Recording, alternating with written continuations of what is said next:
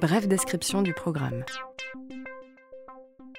Le programme, très très rapidement, parce que je surveille le temps, en 4 ans, visé par l'État forcément, généraliste, une spécialisation en fin de parcours, double spécialisation, secteur d'activité et euh, formation métier, donc c'est très classique, hein, RH, contrôle de gestion, marketing, les grandes spécialisations, rien d'extraordinaire. Par contre, ils ont obligatoirement des passages à l'étranger sur nos autres campus et chez des partenaires, et éventuellement la quatrième année, ils peuvent la faire en double diplôme. Donc ils sont forcément euh, à l'aise sur trois langues. Ils n'ont pas le choix. Et stage à l'étranger obligatoire aussi. Hein. Multicampus, multiculturel, par contre dans un cadre très construit. Le cadre est très strict, ce qui leur donne toute liberté au contraire. Voilà, et on essaye de les préparer à l'employabilité. On va aller vite sur le programme, je vous le laisserai.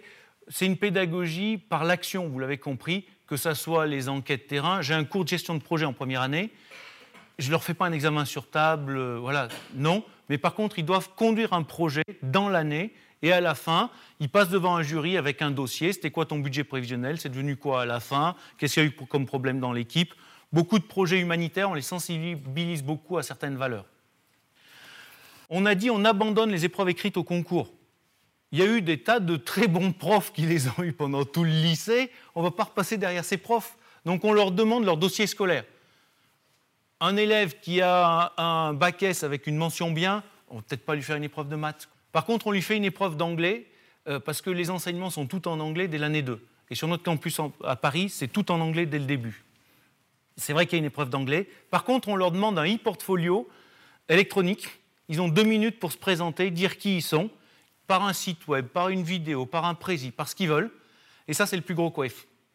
Dis-moi qui tu es, pourquoi tu es là, et on va voir aussi ta maîtrise technique de ces outils. Par contre, aucune épreuve, ni de maths, ni de contraction de test. On fait confiance aux profs qui les ont eus juste avant. D'où l'intérêt de faire des ponts entre les lycées et puis, par exemple, nous, dans un sens comme dans l'autre.